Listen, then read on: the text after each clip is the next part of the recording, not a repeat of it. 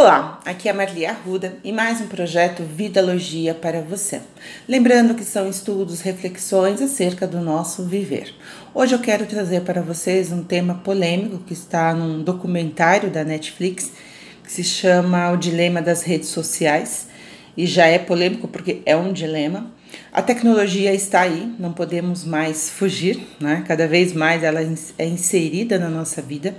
Estamos passando por um momento, um mundo pandêmico, onde percebemos a importância da tecnologia e quanto ela tem nos ajudado. Mas o que eu quero trazer aqui como reflexão, é, antes disso, da reflexão, eu sugiro quem puder assistir este documentário, ele é muito interessante classificação 12 anos, então quem tem adolescentes aí, assistam com eles. Quem for professor, promova debate sobre esse assunto.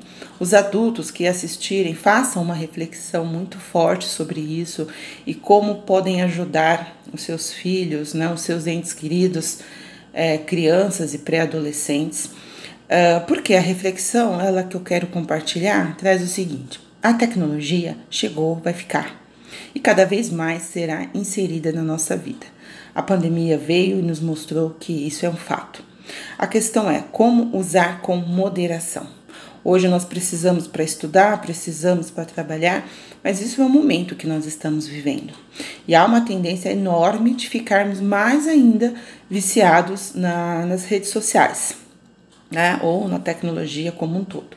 O interessante é que esse documentário foi realizado por profissionais que trabalharam né, na, nas grandes empresas da, da, das redes sociais, Google, Facebook, Twitter, e eles falam dos bastidores, como é que tudo, a engrenagem para poder nos deixar ali sendo manipulados o tempo todo, né?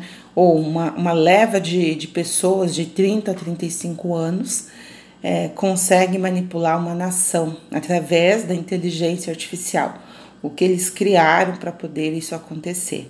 E eu achei isso muito sério, quer dizer, eles fizeram esse documentário porque assim, começaram a fazer, viram que deu problema grave para a humanidade e aí saíram, né? Não, a gente não vai poder continuar por questões éticas. E aí então fizeram esse documentário para alertar as pessoas. Interessante que um deles falam que os filhos deles não ficam né, na internet. Então veja, e outra coisa também, falando no documentário, né? O único lugar onde os clientes são chamados de usuários é nas redes sociais e no, nas drogas, o usuário. Então, assim, somos clientes, usuários viciados, deixando muitas pessoas ricas e deixando muitas pessoas adoecidas. Acho que tem que haver aí da nossa parte uma reflexão madura sobre isso. É impossível tirarmos a tecnologia da nossa vida, mas totalmente possível de regular. Né? Até que ponto eu vou usar, até que ponto é interessante para mim, até que ponto está me ajudando. Num contexto de, um, de 100% do seu tempo, se você fica muito tempo né, nas redes sociais, por exemplo, vamos supor, 80% nas redes sociais e 20% trabalhando fazendo outra coisa, você está se tornando um boneco manipulável. E isso tende a depressão, baixa autoestima e problemas aí que a gente sabe que tem acontecido bastante com um alto índice de suicídio. Então veja, é, cabe a nós também fazermos essa reflexão.